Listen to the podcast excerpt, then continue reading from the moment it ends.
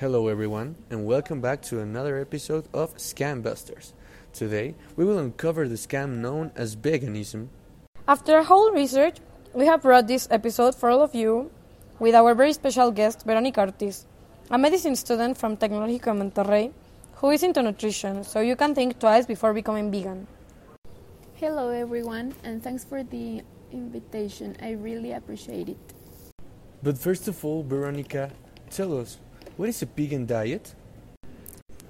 According to a scientific magazine from UNAM, a vegan diet is one which rejects any animal product consumption. That includes cheese, milk, eggs, leather, milk based protein powder, honey, and everything related to animals. So this means that you can't eat things like regular pizza, most cakes, cookies, bread, butter. That's a huge sacrifice. Why do people make these changes in their lifestyle? Well, any diet that reduces meat consumption will have a smaller overall environmental footprint than a diet rich in animal proteins. This is because the negative impacts on, of conventional meat production is often very high. So, why would vegan diets be such a bad option? Let's start with the nutritional facts. Vegetarian and vegan diets, especially the latter, may be deficient in vitamin B12, creatine, and omega 3 fatty acids. Deficiencies of these nutrients have been associated with neurodegenerative disease, cognitive impairment, and poor mental health. Well, but that can be replaced with supplements. I have not finished yet. Furthermore, vegetarian diets may lead to deficiencies of iron and zinc, a result of both the absence of iron and zinc containing flesh foods and a higher content of absorption inhibitors such as phytate and polyphenols, which reduce the bioavailability of these nutrients. These last nutrients can be found in vegetables and seeds, which are the main food sources for vegans. Wow, I did not know this. Are there any other effects of veganism that we do not know about? Now that you mention it, studies have shown that such deficiencies might lead to an increased risk of, men of mental health disorders. So, not only you would be suffering from the effects of anemia, but you would be experiencing conditions like depression. Well, according to The Vegetarian Myth by Lierre Keith, in her experience with veganism, she also mentions the bad experiences including malnutrition, depression, anxiety, and how radical, righteous, and intense vegetarians can be, as well as mentioning that agriculture is the most destructive thing that humankind has done to the earth. Veronica, would you recommend this diet on kids? I would never. Why? Because essential vitamins such as D and B12, calcium, and trace elements and nutrients essential for proper development are absent from this diet. We are talking about growth retardation and psychomotor delays, malnutrition, and significant anemias. I don't think any parent would like this on their children. Maybe some parents will make their children replicate their vegan habits, and this, as I mentioned, would be harmful for a kid's development. Oh my god, this is horrible. I can't believe some parents put their children at risk by practicing this diet. They should be ashamed of being so misinformed. So good to finally get some nutritional facts about this diet. Iker, what else do you know about veganism? This could be because some people might think that it's cheaper to become vegan since you aren't buying meat, which we believe that might be quite expensive. And isn't it?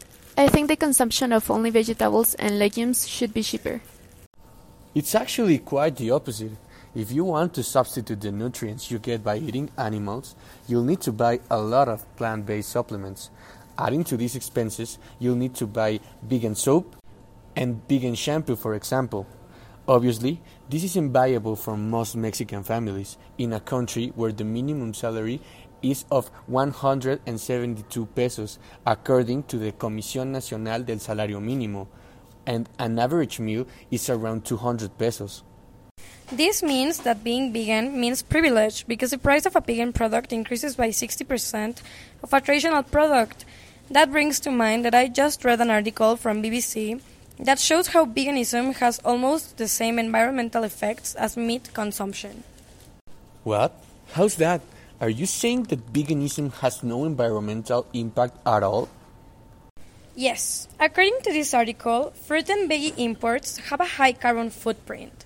In fact, they mention a research made by Angelina Frankowska, who studies sustainability at the University of Manchester, and says that it was recently found that asparagus eaten in the UK has the highest carbon footprint compared to any other vegetable eaten in the country, with 5.3 kg of carbon dioxide being produced for every kilogram of asparagus, mainly because much of it is imported by air from Peru. I really thought that veganism was the best option environmentally speaking. Well, it isn't.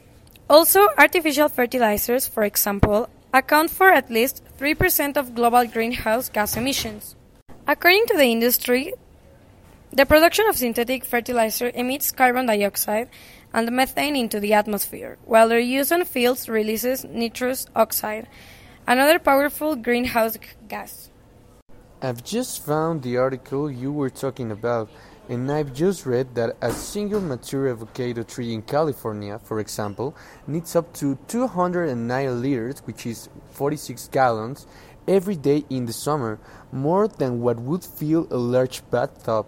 It is a staggering amount in the dry summer months in water-stressed regions such as California, Chile, Mexico, and southern Spain where many commercial avocado crops are grown and puts huge pressure on the local environment. Yeah, actually, in some areas like Peru and Chile, the growing demand for the crop has led to illegal extraction from rivers and has been blamed for an increasing water shortage crisis. Well, nutritionally and environmentally speaking, veganism is definitely not the best option. It is surely not.